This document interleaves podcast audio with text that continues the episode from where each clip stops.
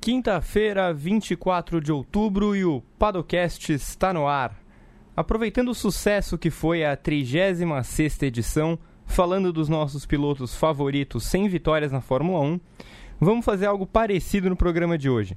Mas agora é título que está em pauta. Ou melhor, falta de título. Afinal, quem é o melhor piloto da história da Fórmula 1 que nunca conquistou um título? Eu sou Gabriel Curti, dou já aqui meu bom dia ao Gil, com a gente mais uma vez.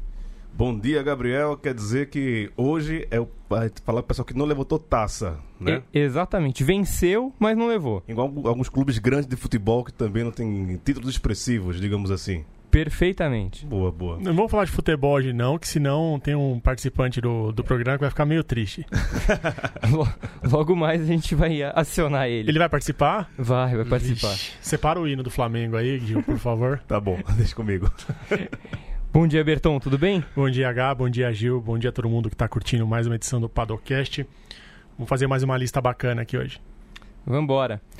Bom, eu queria começar agradecendo a todo mundo que tem acompanhado o Padocast, os comentários, é, dizer que vocês podem sossegar, que não esqueceremos a parte 2 das polêmicas da Fórmula 1.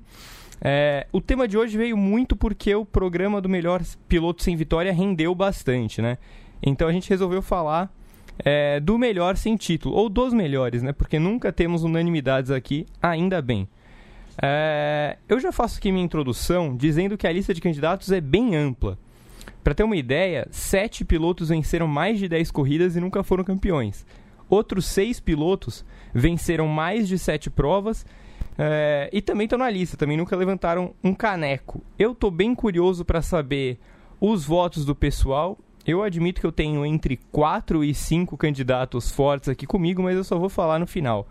Então, é, enquanto o Gil já aciona a Evelyn Guimarães, que vai ser, como manda a tradição, a primeira a participar aqui com a gente, eu já vou abrir os trabalhos com Rodrigo Berton, justificando sua escolha. Eu vou de David Coulter, hum, que foi a minha escolha quando você soltou a pauta. Hum. A gente fez uma brincadeira para quem eu ia colocar na arte. E eu coloquei o nome do Coulter e a gente até deu uma risada. Mas eu acho que o Coulter foi um grande piloto, esteve em grandes carros. Ele andou na McLaren muito forte. Foi companheiro do Mika Hakkinen.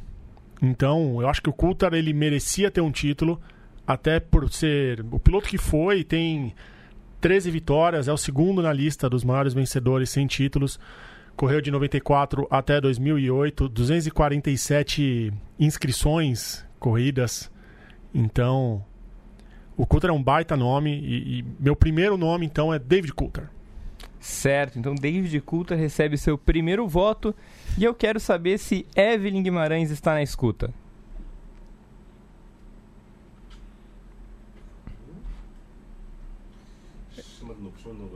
Pe Peraí, temos Evelyn Guimarães na escuta? Temos. Oh, bom dia, Eve.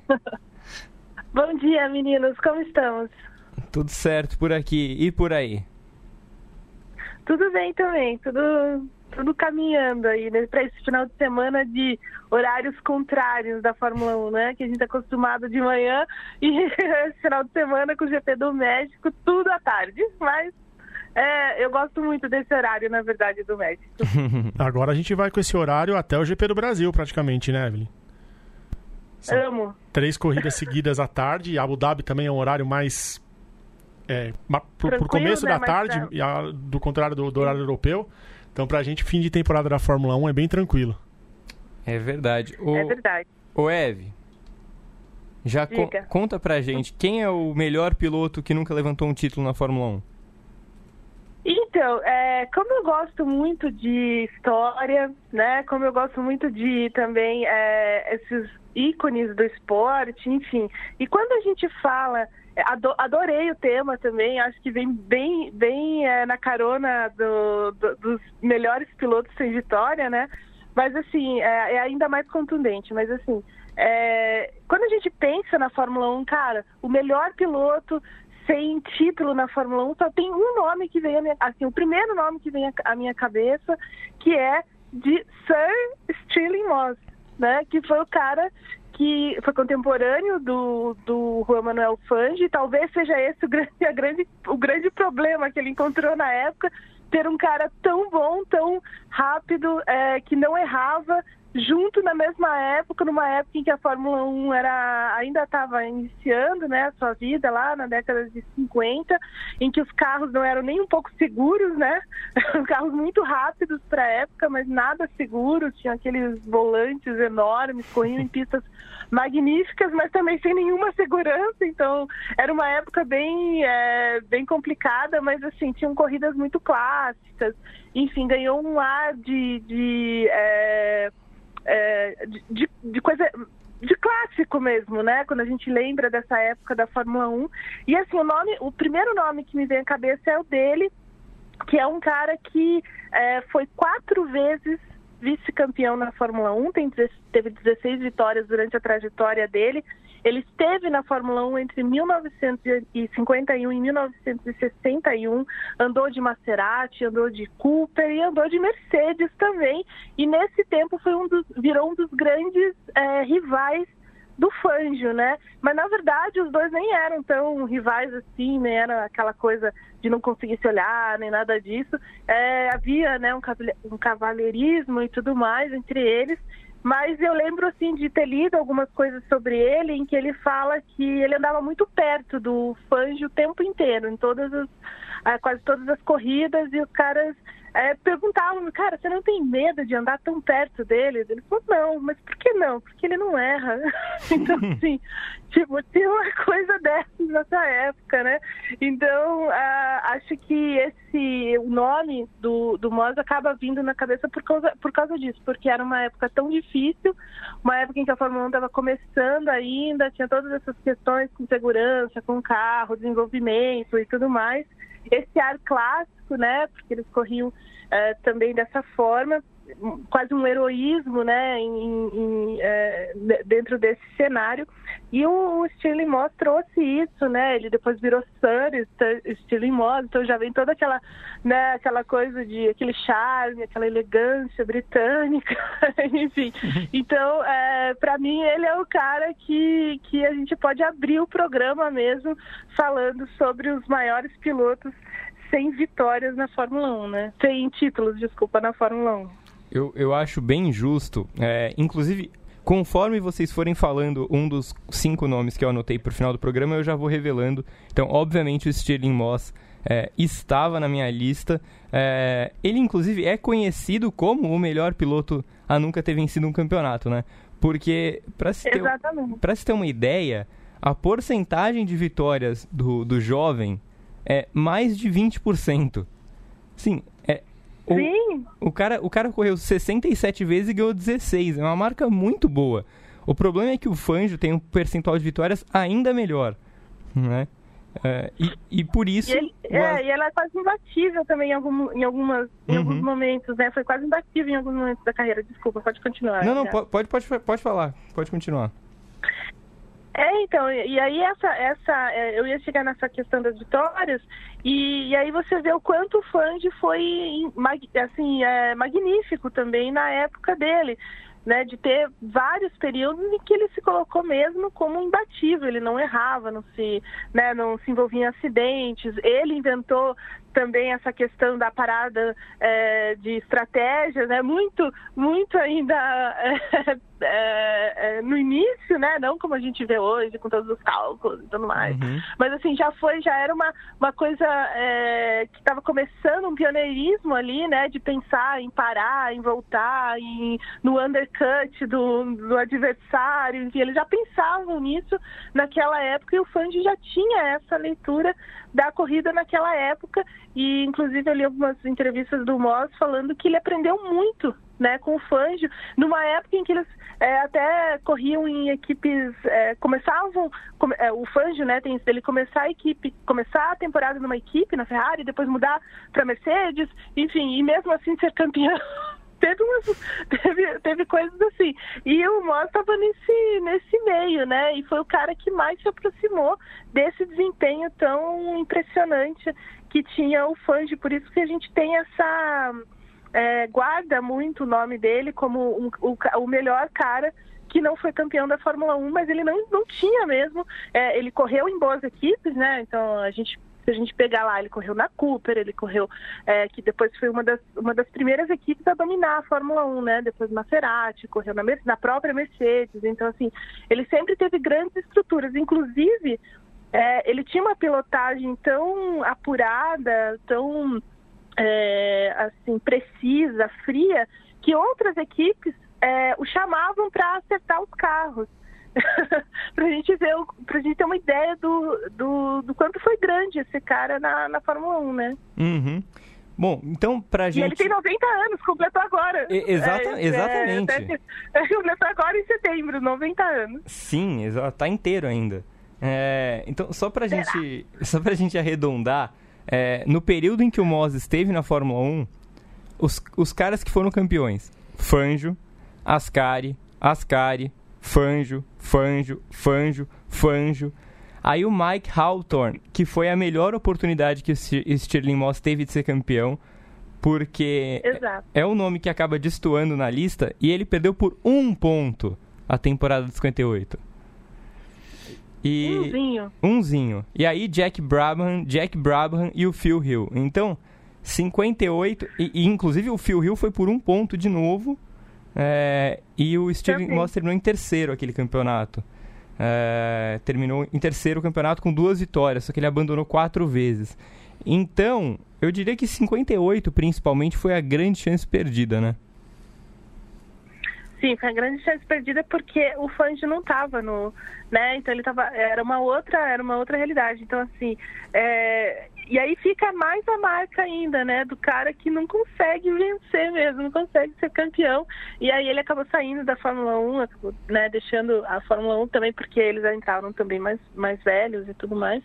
E enfim, mas é uma carreira muito bonita também pela pela década que foi disputada, né, por, por todos os rivais que tinham, é, não só o Fangio, né, mas assim, era uma década, foi uma década de ouro da Fórmula 1, como ela é conhecida mesmo.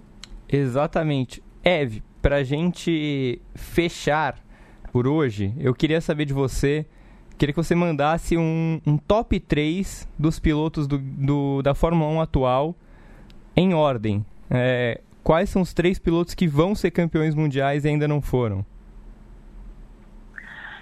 Max Verstappen. Uhum. Ah, essa é fácil, né? Sim. é, Max Verstappen, Charles Leclerc e Lando Norris. São os caras que vão ser campeões da Fórmula 1. Cê, e você acha que vai ser, vai ser nessa ordem ou, ou não? Vai ser nessa ordem. Muito bom. E tem, tem alguma, alguma previsão de quando eles podem começar a ser campeões? a partir de 2021. Acho que ano que vem ainda a Mercedes do, ainda é, domina. Não, não assim que ela domine como ela como, como, foi tipo, no começo do ano. Acho que a Ferrari vai, mais, vai chegar mais forte no ano que vem. Mas eu acho que a Mercedes vai conseguir é, é, ganhar da Ferrari na perfeição, na estratégia, no fato do Hamilton não uh, tá, tá vivendo o auge da pilotagem dele, então assim ele não vai não vai vai continuar não cometendo erros, vai continuar tendo uma leitura muito precisa da, das, das, corridas, marcando pontos quando não dá para vencer e vencendo sempre que dá para vencer. Então, acho que nesse momento a gente não vai ter muita mudança nesse cenário. Acho que a Ferrari vai ter uma, vai ter uma coisa muito séria para se, se preocupar além do carro, que é essa rivalidade que nasceu esse ano entre o Leclerc e o Vettel. Acho que o Vettel não vai. Acho que o Vettel acordou agora, ele precisava desse choque, né? Uhum. De, de ter alguém ali mordendo ele, então acho que ele, ele vai voltar, ou a gente vai ter um pouco mais do Vettel ano que vem, e essa briga entre os dois vai acabar minando as coisas da Ferrari. E aí, a partir de 2021, um novo regulamento, nova, uma, um novo cenário da Fórmula 1, espero, né? E aí a gente tem é, a, a Red Bull entrando na briga. Acho que se o Verstappen tiver um carro mais forte do que ele tem hoje, ele distou um pouco também dessa. Ele pode se destacar nesse, nesse momento, porque ele é muito mais agressivo, por exemplo, do que é, o Vettel, ou até mesmo. Assim, o Leclerc é agressivo e tudo mais, a gente já viu algumas coisas dele, mas eu acho que, o, que tendo um bom carro, o Verstappen acaba sendo um pouco melhor. Então... E aí, em uma disputa, acho que ele vence antes do Leclerc. Então, pode... Mas não ficaria surpresa se o Leclerc vencer. Sim, sim, exatamente. Mas eu posso entender É. então que, que 2020 teremos cheirinho de hepta. Sim, acho que sim. Acho que a Mercedes continua nessa balada e o Hamilton, porque ele está muito forte. O problema da, dos caras que brigam contra eles é que a equipe é muito forte, mas o Hamilton também é muito forte, né? Você vê, ele não erra. Ele, esse ano, por exemplo, quantos erros a gente pode colocar na conta dele? A Alemanha, talvez? Único? É, né? um- Então, uns assim, dois se ele no não máximo. vence, né? Ou aquela, sei lá, aquela batida em Spa, Uhum. sei. É, E mesmo na Alemanha treinos, foi um né? fator Então, assim, externo, né, Evelyn? Foi um, é, então ele saiu com o pneu é, slick e caiu numa poça d'água. Exato, né? não foi Então, um erro dele, assim, foi um, não foi um uma erro condição dele, externa. Né? Então, externa, mas assim, mas é, eu acho que a força do Hamilton é essa, ele não erra, né? Ou erra muito pouco em, em situações em que assim não vão, não vão prejudicá-lo tanto. Em corrida ele é muito forte. Né, tem uma equipe muito forte por trás dele, ele é muito forte, assim, e se ele não vence, ele tá ali em segundo, né, ou tá em terceiro, então assim, ele não abandona. É, qual foi a última vez que o Hamilton abandonou uma corrida? Né, sei lá, Áustria no ano passado, então assim, é, é muita, é, assim, é- é é- são muitos fatores que ajudam para disputar o título, né, agora a Ferrari, na verdade, vive esse, essa coisa oscilatória, assim, né, esse, esse desempenho oscilante dela. Então, às vezes ela faz uma baita corrida e às vezes os caras se estrepam na primeira curva. Uhum. Um queima a largada, o outro joga o cara para fora. Então, assim, não tem como disputar título dessa maneira, né? Vamos combinar. Então, por isso que eu ainda aposto, ainda faço essa aposta, digamos, mais segura em Mercedes e Hamilton para 2020. Maravilha. Então, pra gente fechar, Eve, quem vai ganhar o GP do México? Max Verstappen. Então, não teremos Hamilton ainda campeão. Não, Hamilton vai. Eu, eu- continuo com a minha aposta do briefing é, da, do, do GP do Japão. O Hamilton vai comemorar o título no Brasil. Olha aí. Tá bom, Eve. A Evelyn quer sair de Interlagos Não. três da manhã. Não, eu sei qual que é, a, eu sei qual que é a, a questão. A Evelyn quer ir pra festa. Hum, A Evelyn, ela quer ir pra festa tal Sim. qual o Vitor Martins foi na de Kimi Raikkonen. E eu acho que a Evelyn se foi. Teve um turum aí do, da ligação. A gente tá ligado nesse movimento, dona Evelyn Guimarães. Leve a gente. Então tá bom. É, a Eve caiu mesmo? Tá bom. Então, um beijo para Evelyn Guimarães. Na, na semana que vem é, estará de volta, muito provavelmente.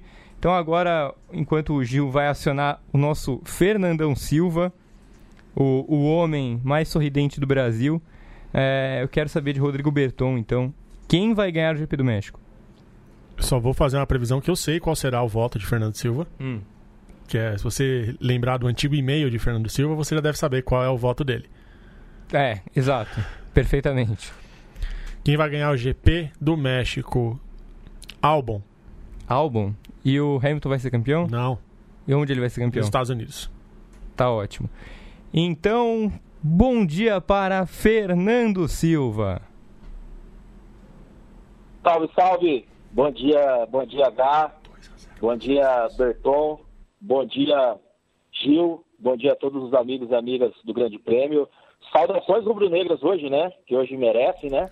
E um salve a todos vocês Saudações. aí. Um prazer participar desse programa maravilhoso.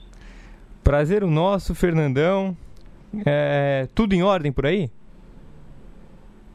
Tudo na paz. Sumaré começou, começou o dia bonito, agora fechou um pouquinho o tempo, tá meio nublado, mas aqui sempre, sempre na paz, sempre sucesso, né? Estamos aí junto aí. Então, Fernandão, nos surpreenda. Qual que é o melhor piloto sem título na Fórmula 1? Cara, eu acho, eu acho que não sei se vai ser uma surpresa, mas eu estava estudando alguns, alguns nomes e o, o que mais me chamou a atenção, até pela forma como ele quase foi campeão do mundo, ficou muito perto. Não, não é o Felipe Massa a quem me refiro, mas eu me refiro ao Carlos Reutemann. é, Excelente. piloto argentino. Me Hoje ele é político, né? Hoje ele é, é- hoje é senador da República na Argentina, tudo. E ele é um piloto que teve uma trajetória bem, bem legal na Fórmula 1, uma trajetória de 12 vitórias, passou por, por Ferrari, correu pela Williams.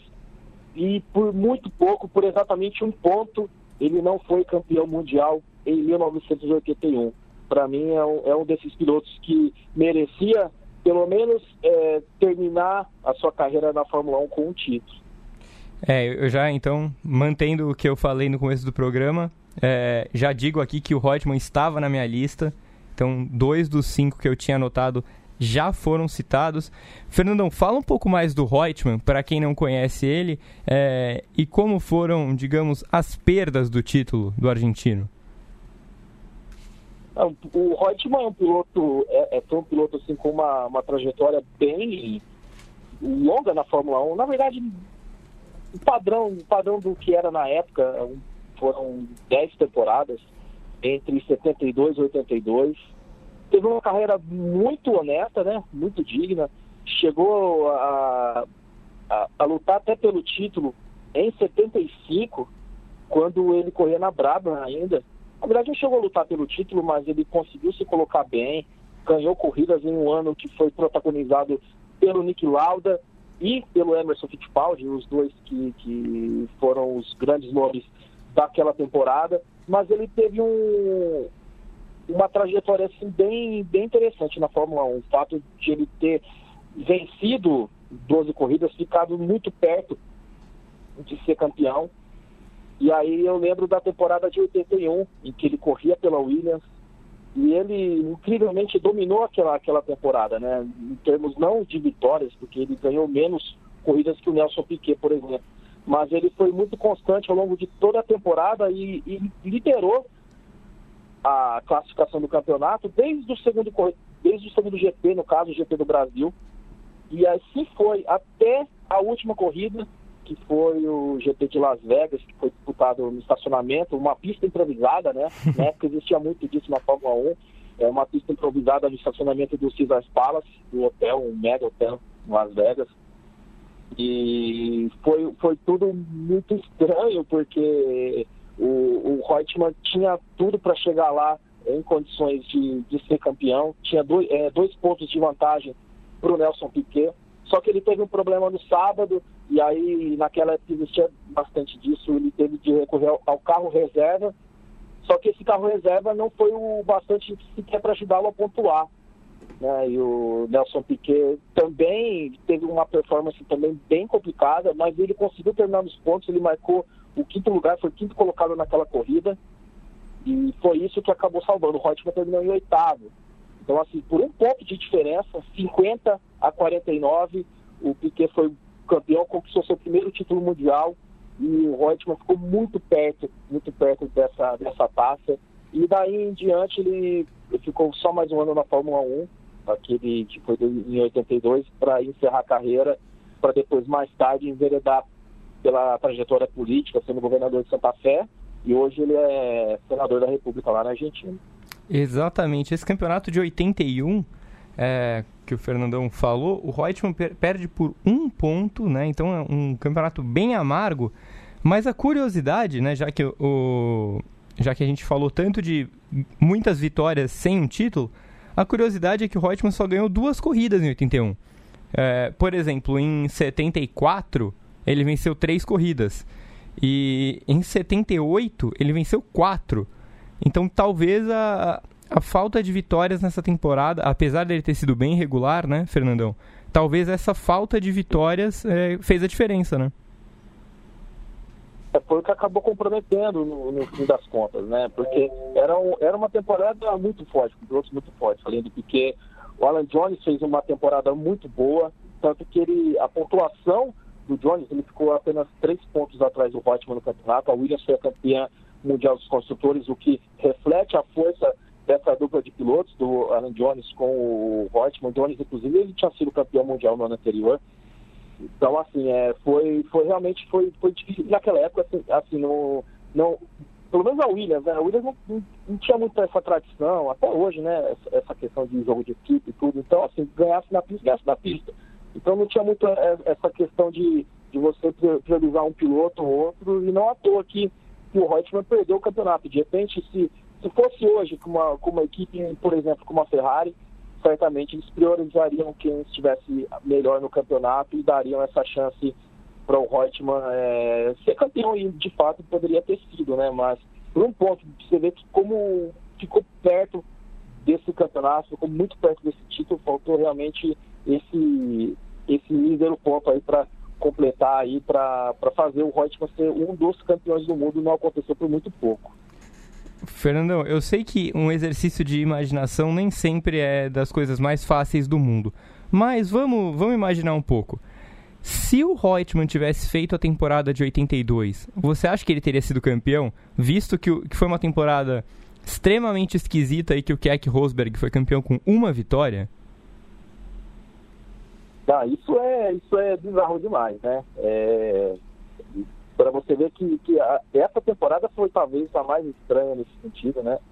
Por exemplo, o, o Rosberg ser campeão com uma vitória é, é quase surreal nos dias de hoje, né? Mas eu acredito que não, até porque o, a Renault teve um, um campeonato é, muito forte também, o Alan Prost também concorreu, concorreu bem, é, foi um piloto assim, que se destacou. O próprio Nick Lauda também teve um, uma jornada bem, bem honesta, também até de, de vitórias também. Mas eu acredito que não, acredito que a partir de, de 82 mesmo, aí o tempo do, do, do Reutemann já de fato passou, né, tudo, né? E, enfim, acho que se ele tivesse disputado para valer mesmo, talvez poderia ter lutado pelo título, mas eu não acredito que chegaria a ser campeão, mesmo nessa situação toda em que a regularidade valeu muito mais do que a vitória em si. Pois é, porque foi um ano. A gente até. Eu acho que a gente falou dessa temporada em todos os programas aqui até agora, porque foi o ano que teve o, o John Watson brigando com a McLaren lá na frente, o Prost com a Renault, como o Fernando lembrou, e teve, além do Rosberg sendo campeão por um ponto, foi o, o ano da guerra interna da Ferrari, né? Que a gente relembrou aqui outro dia, do Didier Pironi e do Gilles Villeneuve. E ambos não terminaram a temporada, né? não passaram nem perto de terminar a temporada. E o Pironi ainda foi vice-campeão. É, como que é que Rosberg era companheiro do Reutemann com essa temporada, eu acho que, eu acho que ele deixa essa margem para a gente imaginar o que poderia ter sido, né? Acho que, de repente, tá analisando a pontuação e como, e como foi a performance na época, o Pironi, talvez sim, ele teria uma chance bem real de ser campeão. Uhum. Por exemplo, ele não, não fez quatro corridas, né, em 82, e ele terminou apenas cinco pontos, cinco pontos atrás do, do Rosberg. Então, de fato, acho que seria o grande nome, seria o, o grande campeão daquela temporada, sim. Exatamente. Se fosse o normal que, que é nos dias de hoje, por exemplo. O que chama atenção nessa temporada de 82 é o alto número de abandonos, né? Uhum. Se você olhar o gráfico, a tabela do de todas as corridas, de, das colocações dos pilotos, você vê um monte de, de retired. O tanto de, de abandono que teve nessa temporada, talvez ela tenha colaborado com essa bizarrice que foi a temporada. Sim. Porque você vê pilotos que venceram Exato. mais que o Rosberg. Por exemplo, o Prost venceu mais que o Rosberg, o, o John Watson venceu mais que o Rosberg, o Pironi venceu mais que o Rosberg. Mas eles abandonaram tanto que o Rosberg teve dois abandonos, uma desclassificação e um não resultado em São Marino. Então, ele conseguiu chegar ao título com, esse, com essa vantagem em cima do Pirroni. Pois é. O Fernandão. Opa. Manda, assim como a gente fez com a Eve, seu top 3 de pilotos da atualidade que vão ser campeões mundiais e ainda não foram. Os que vão ser os que eu gostaria que fossem ser. Cara, porque os que vão ser, eu, eu vou mesmo pelo, pelo top 3 que ela fez aí nessa ordem também, Verstappen, não, acho que nessa ordem não. Acho que iria de Leclerc, Verstappen e Lando Norris. Mas a preferência minha é que eu gostaria muito que o, que o Ricardo fosse, tivesse a chance de ser campeão do mundo, eu acho muito difícil. A gente não sabe como vai ser de 2021 para frente, com essa revolução da Fórmula 1. Gostaria muito que o Ricardo fosse campeão. E, nos tempos em que ele correu pela Red Bull, ele mostrou ter potencial para lutar pelo título mundial. E aí uma preferência minha, você sabe, eu sou perista, eu gostaria muito de ver o Pérez campeão, mas é claro que isso não vai acontecer. O senhor me decepcionou com o seu voto, quero deixar isso registrado, porque eu achei que o senhor votaria no que era o teu e-mail antigamente. Ah, o Montoya, Montoya é espetacular, né? Eu achei que o senhor votaria em Juan Pablo Montoya. Deve ser o voto de outro integrante daqui a pouco. Talvez. Talvez. Se não for, falaremos sobre Montoya. Sim. Grande eu, beijo, eu Fernando. gosto muito do Montoya.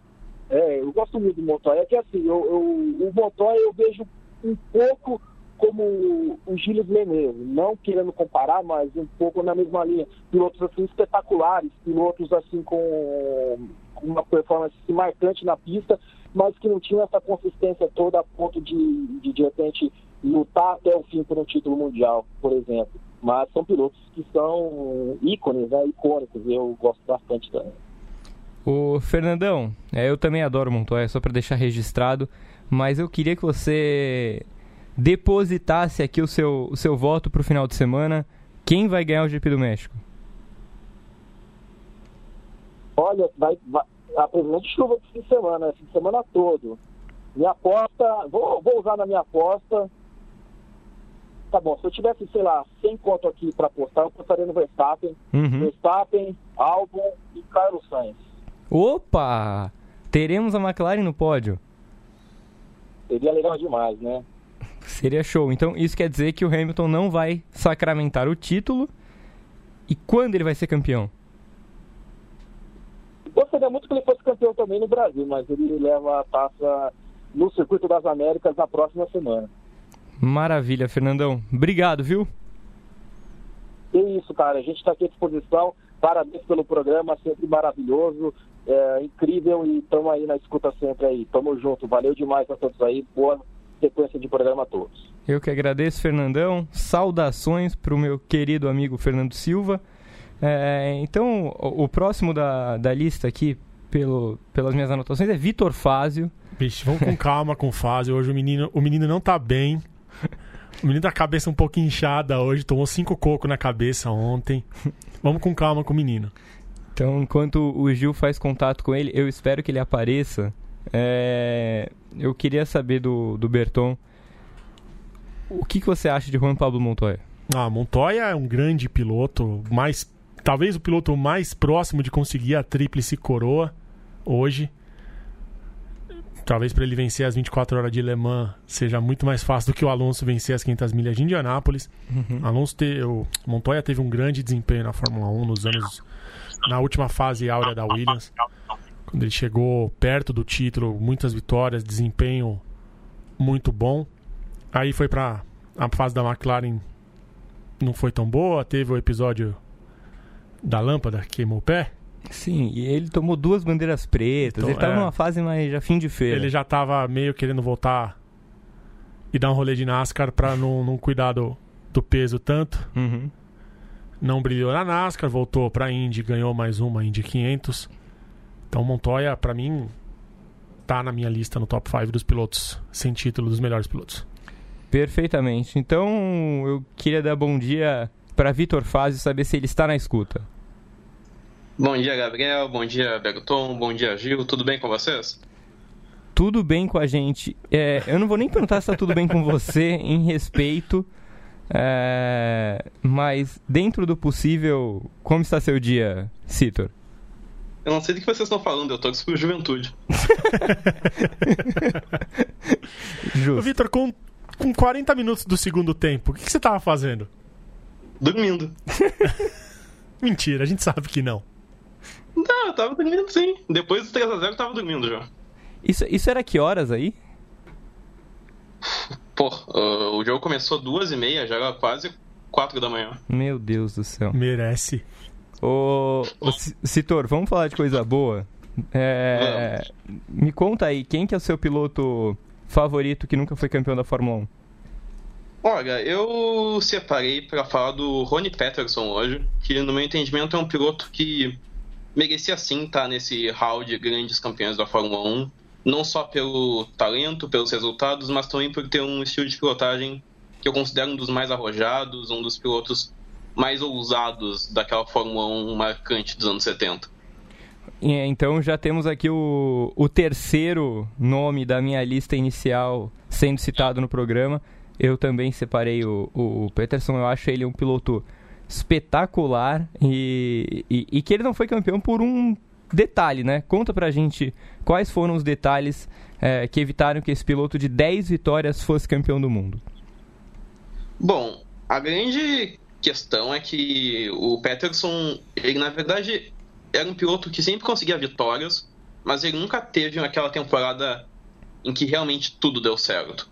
Por exemplo, em 73 ele conseguiu quatro vitórias, mas ele estava na Lotus e a equipe dominante era a Tyrrell.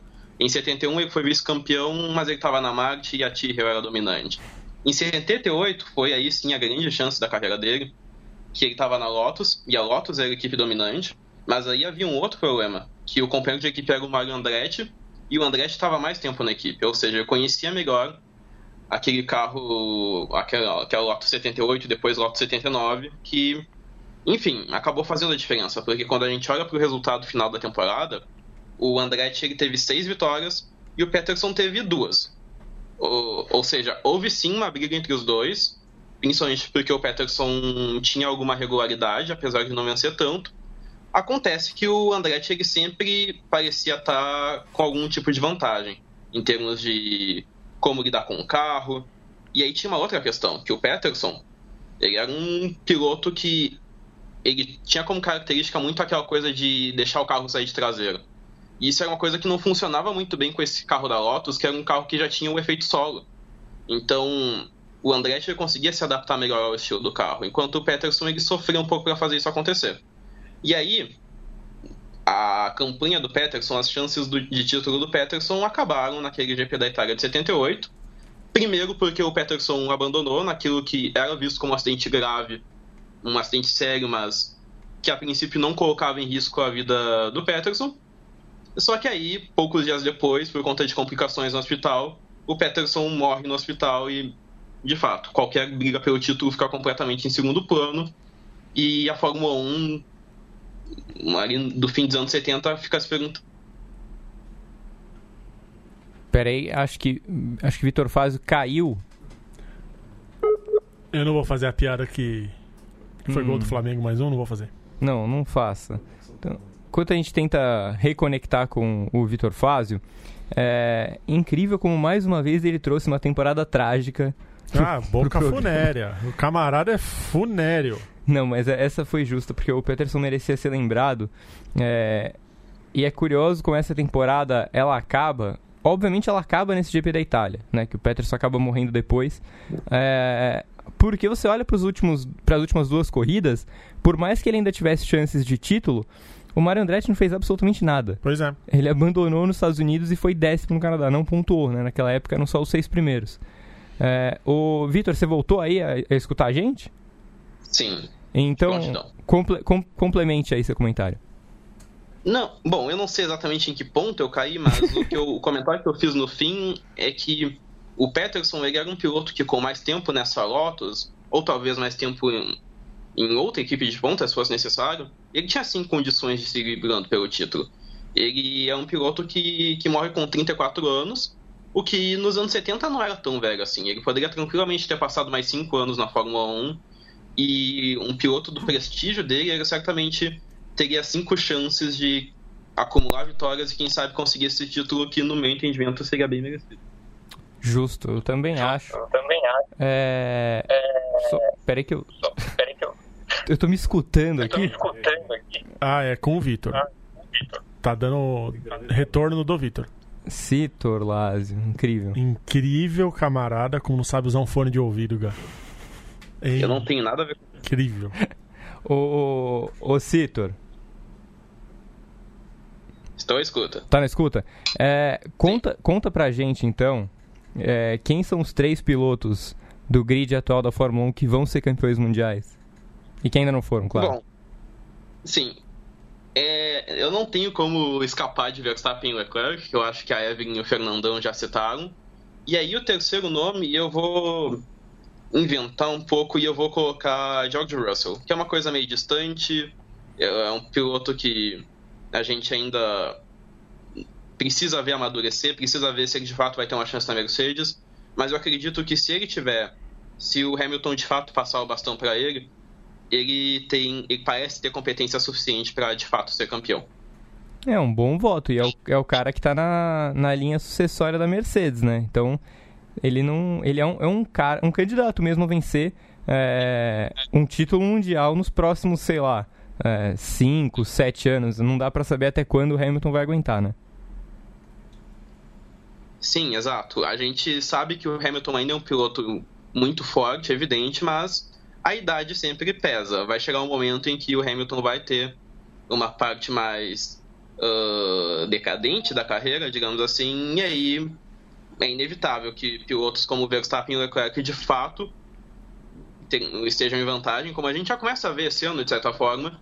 E, enfim, isso que a gente está começando a ver esse ano de Verstappen e Leclerc, a nova geração crescendo, isso aí é um processo que agora não para mais. Vai se intensificar ano que vem, nos próximos, e, enfim, é a passagem de uma geração para outra. Quando você acha que vem o primeiro título desse trio? Eu, se eu tivesse que apostar, eu acho que em 2021, sendo um pouco ousado. Logo na mudança do regulamento, então, né? Isso. É, duas coisas, então, pra gente fechar. A primeira é que é, depois do programa dos, dos 100 Vitória, é, eu lembrei que a gente acabou não citando o Stefan Johansson. É, o, que, o que indica uma verdadeira zica sueca, né? Porque a Suécia não é uma potência da Fórmula 1, mas teve um dos melhores pilotos sem vitória e um dos melhores pilotos sem título. Então aqui nosso, nosso parabéns para a Suécia pelo, pelo título de país zicado. É, e Citor, manda pra gente seu palpite do GP do México. Quem que ganha?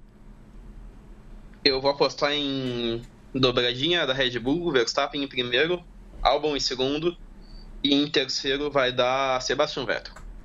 Então não, não teremos o Hamilton campeão ainda. Uh, Hamilton em quarto, vai. Então, pera aí, o, o Bottas vai chegar em que posição? Não vai, ser, não vai ser campeão, mas vai deixar encaminhado. Tá bom, então ele ganha nos Estados Unidos? Acredito que sim. Beleza. Obrigado, viu, Vitão? Eu que agradeço. Bom programa pra vocês e até a próxima. Tchau. Tchau. Isso é insert do Paddock GP agora? Exato. Ô, Berton. Diga lá além do Coulter, quem você destacaria aí como, como seu favorito sem título? Vamos pachecar. Sem, sem vitória. Vamos é, pachecar um pouquinho? Vamos. Felipe Massa. Antes de você falar sobre o Massa, só para informar que o, o, Gil vai acionar o Pedro Henrique Marum. O Pedro tá feliz, né? É, não sei, cara. Porque ele não é flamenguista e mora no Rio, né? Não deve estar tá sendo fácil. Não, mas a esposa é. É, mas o ambiente todo ali deve estar. Tá crítico para ele. Mas enfim, é... fale sobre Felipe Massa. Não, o Felipe que teve a grande chance de um brasileiro voltar a ter um título da Fórmula 1 em 2008. A gente já falou muito aqui no Padocast sobre isso. Deixou escapar também por um ponto. Hamilton foi campeão naquela fatídica última volta entre Lagos, Timo Glock e, e campeão por alguns segundos. Titônio gritando no box para depois é, ter aquela, aquela aquele balde de água fria da chuva de Interlagos. O Master ele teve um 2008, talvez o, o ano mais forte da, da carreira, mas também com muitos erros, muitos erros fortes assim, né? Ele abandonou as duas primeiras corridas, teve aquele problema do motor na Hungria uhum. e aquele GP da Inglaterra, onde ele rodou mais que peão na casa própria. E teve o GP de Singapura, né? Pois o... é, o GP de Singapura. Da Mangueira. Esse aí eu não cito, porque o GP de Singapura eu falo assim: o, os dois abandonos no começo da temporada, o motor, o, o erro dele no, na Inglaterra, são coisas dele. Uhum. Singapura é um fator externo. Para mim, Singapura tinha que ter sido cancelada aquele ano. Ah, eu concordo. Porque foi uma corrida manipulada. Uhum. O, o Nelsinho bateu de propósito pro Alonso ser favorecido e ganhar a corrida.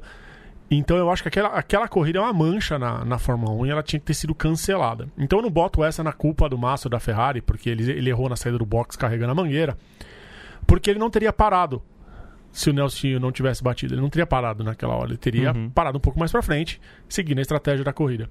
Então ele parou, porque o Nelson bateu, o Nelson mudou o fim do campeonato. Sim. Então, para mim, Singapura tinha que ter sido cancelada. Então, o, o Massa, talvez como o sucessor do Schumacher antes do Alonso. E não teve o êxito que eles queriam. Tá, na verdade, ninguém teve. É. Ninguém teve. Então, o Massa foi o mais perto que chegou de ganhar um título depois do Kimi Raikkonen. Você acha o GP do Brasil de 2008 a melhor corrida de todos os tempos? Hum, eu acho a com maior cenário de mudanças dos últimos tempos, sim. Eu acho a mais espetacular de todas. Eu, eu assisto essa corrida toda vez que ela tá passando em algum lugar, eu, eu paro pra assistir. Não, o é- desempenho. é o, Massa, o. Massa fez o que ele precisava fazer, né? Uhum. Assim, em todas as circunstâncias de pista, a pista tava seca, ele andou forte, a pista molhou, ele andou forte. E ele só tinha uma opção, que era vencer. Ele foi lá e, e cravou a vitória. E até ele mesmo sai bastante orgulhoso do que ele fez, apesar do, do Hamilton ter conquistado o primeiro título dele. Sim. Queria saber se Pedro Henrique Marum está nos escutando. Tá na escuta, P? Estou. Estou na escuta. Vocês me escutam? Escutamos perfeitamente. Muito bom dia para você e queria saber como está o clima na cidade maravilhosa nessa manhã de quinta-feira. Ah, o Rio de Janeiro tá um sol, mas um sol gostoso, sem o maçarico ligado. e a cidade tá implodindo. Cara, pra você ter uma ideia, vindo pra cá, eu encontrei sete flamenguistas no metrô. Então, eu imagino, Ah, eu vim contando também É. quantas camisas do Flamengo tinha no metrô. imagina o que deve estar o Rio de Janeiro. Na verdade, o que deve estar não. O que vai ser o Rio de Janeiro até a final da Libertadores, pelo menos, né? Com certeza, com certeza. E afinal, no fim de semana do meu aniversário, fim de semana também de Fórmula E, prevejo, prevejo muita gente aparecendo com a camisa do Flamengo para, para os festejos. Ô, P, manda aí pra gente o seu voto. Quem que é o melhor piloto que nunca foi campeão da Fórmula 1? Olha. Olha, é, é, é claro que, que eu pensei também no Sterling Moss e no Ronnie Peterson, enfim. é, a gente vai anotando uma listinha e vai. que serão possíveis. Eu vou ficar, no fim das contas, com o Gilles Villeneuve, né? Uhum. Acredito que ninguém tenha falado. Não, ninguém falou. Po- pode discorrer sobre o canadense. A questão com o Gilles Villeneuve, é claro que você pensar no, no, no Moss, por exemplo, o Moss foi quatro vezes vice-campeão, é, também ganhou ficou duas vezes em segundo nas 24 horas de Le Mans, é curioso isso.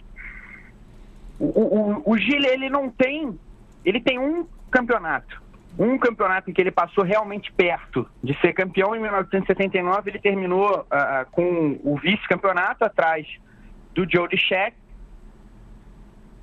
ficou, ficou quatro pontos atrás.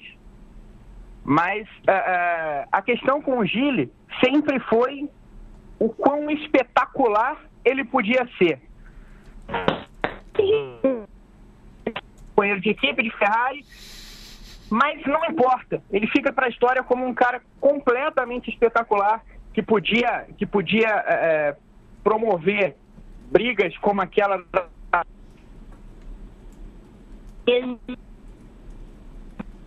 coisas incríveis com o carro, que podia aproveitar qualquer buraco e colocar o carro dele. É, é, e por isso muita gente considera o Villeneuve, muita gente, não, eu não sei o quanta gente, mas é, o Villeneuve é considerado, é um piloto citado quando se fala do melhor de todos os tempos. Uhum. Esquece a coisa do não ser campeão. É Por, por ele ser, por ele ter sido tão espetacular quanto ele era. Claro que em 79 ele teve a grande chance, é, não aproveitou. Em 82 ele morreu num acidente muito feio na Bélgica, em Zolder.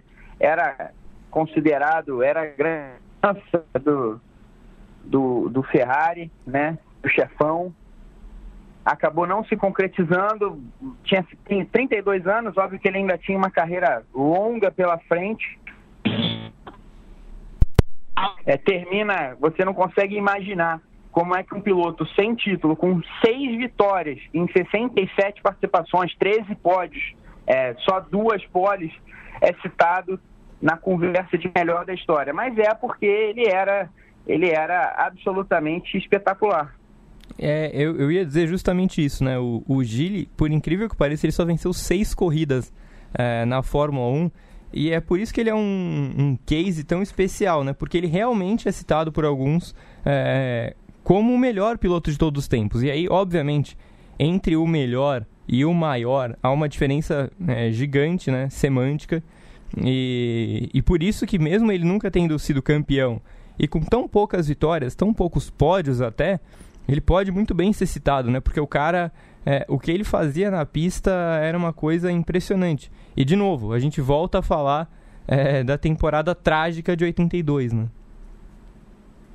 É, pois é, uma temporada, uma temporada estranha, até para os padrões da Fórmula 1.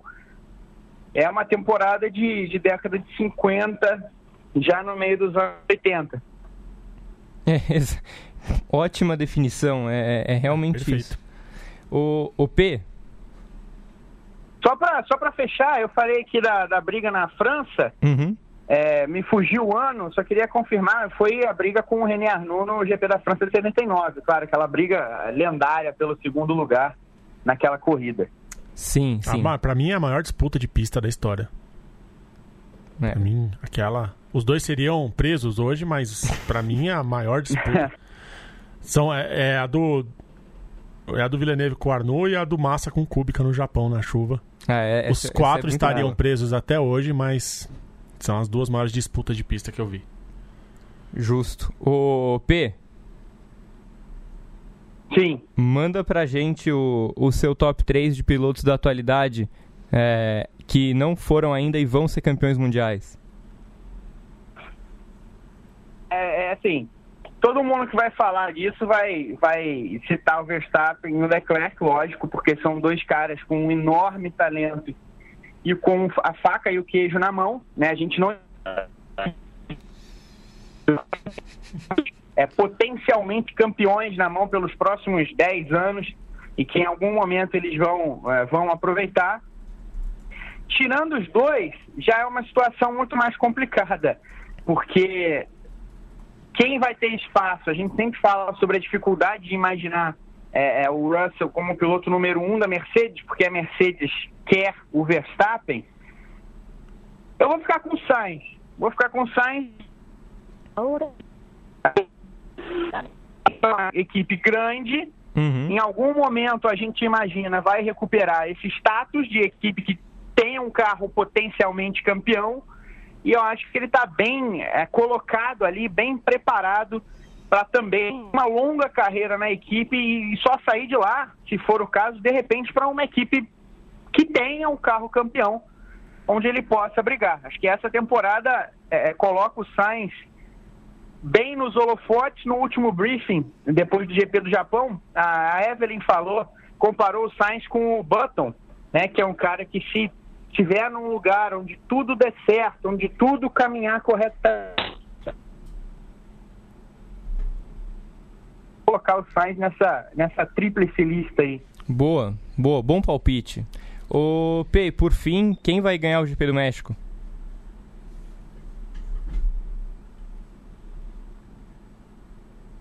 Espera que eu acho que o. Com pesar, que informamos o triste passamento. Acho que ele caiu, então ficaremos. Não, tô aqui, tô opa, aqui. opa, opa. Diga, quem vai ganhar o GP do México? É, Max Verstappen. Max Verstappen? E o. Verstappen ganhou nos últimos dois anos, né? Exato, é Anda uma. muito bem lá. Né, e pra pista, pra Red Bull é uma maravilha. O Hamilton vai ser campeão? Nos Estados Unidos. Perfeitamente. Obrigado, viu, P? Obrigado a vocês. Até semana que vem. Então, estamos aí. Na verdade, tivemos uma unanimidade de que o título não será definido no México. É, já deixo aqui meu palpite. Eu acho que o Verstappen vai ganhar a corrida também. É, e que o Hamilton não vai ser campeão ainda, porque, apesar de tudo, o Bottas costuma fazer bons pontos em quase todas as corridas, mesmo sem aparecer, né? E a previsão pro México segue com chuva. É, isso, isso é bom. A informação que o, que o Victor deu no Paddock GP da terça-feira segue com chuva até quinta que vem. Então, a gente pode ter um GP bastante animado. A pista do México é boa, Uhum. então vai ser bem divertido. Pois é. É, Então, só para fazer menções honrosas dos pilotos que não foram é, citados e estão na, na lista dos maiores vencedores sem título.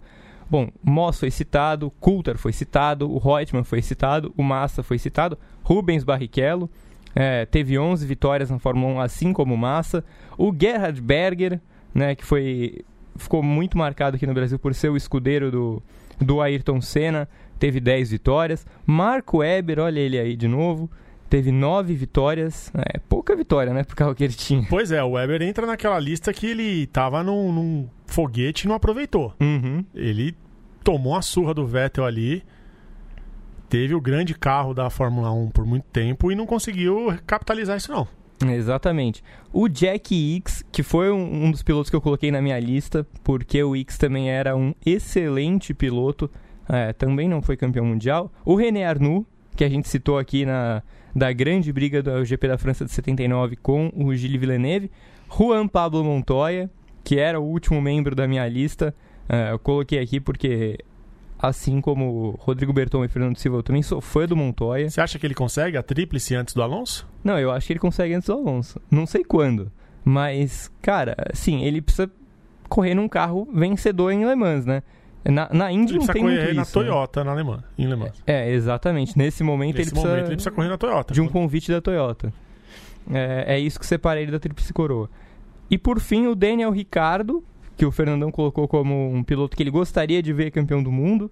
É, eu acho que o bonde meio que passou para ele, mas eu também acho que no auge ele era um piloto que merecia mesmo. Não, ele merecia, mas já foi. Não vai rolar, né? Não, já foi, já foi. E o Max Verstappen já tá nessa, nessa lista. O Verstappen é o próximo. Hum, é, então, eu tenho minhas dúvidas. É, eu, eu, quero, eu quero ver como é que vai ficar a Fórmula 1 depois do regulamento novo para ver se a gente deve apostar em Leclerc ou Verstappen. É, mas eu acho o Verstappen mais piloto do que o Leclerc hoje, isso não tenha dúvida. É, só que eu acho que o Hamilton vai ser campeão também ano que vem. E aí só com o regulamento novo que a gente vai ter uma ideia do que esperar.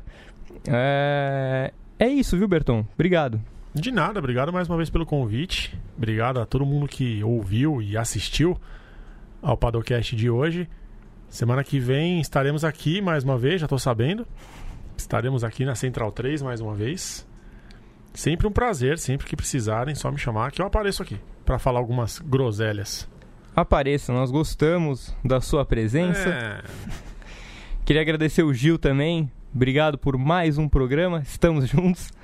Esse foi o Paddock. O Paddock. Esse foi o Padocast de calma, número. calma. Sim, já troquei as bolas aqui. Esse foi o Padocast de número 39. Eu espero que tenham gostado. Que voltem na semana que vem. Só para lembrar, Diga. final de semana tem briefing. É, exatamente, eu vou. te- Tenho aqui anotado, deixei anotado a nossa programação aqui. É, semana que vem a gente volta umas 11 e pouquinho, né? Já tá tradicional, umas 11 e 10 mais ou menos. Só que o YouTube a coisa segue sem parar. Paddock GP na terça-feira, às 7 e meia da noite. GP às 10 todo dia, 10 da manhã e 10 da noite. O Prancheta GP que entrou ontem de manhãzinha. É, mas nesse final de semana, né? Já pensando na Fórmula 1, na no primeiro match point do Lewis Hamilton, a gente tem o briefing do GP do México, é 7 da noite? Provavelmente. O Vitor falou que é 7 da noite no sábado e no domingo. Mas.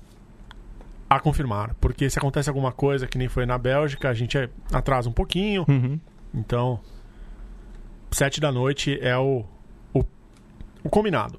Então, a princípio, 7 da noite do sábado e do domingo, Você vai horário... participar?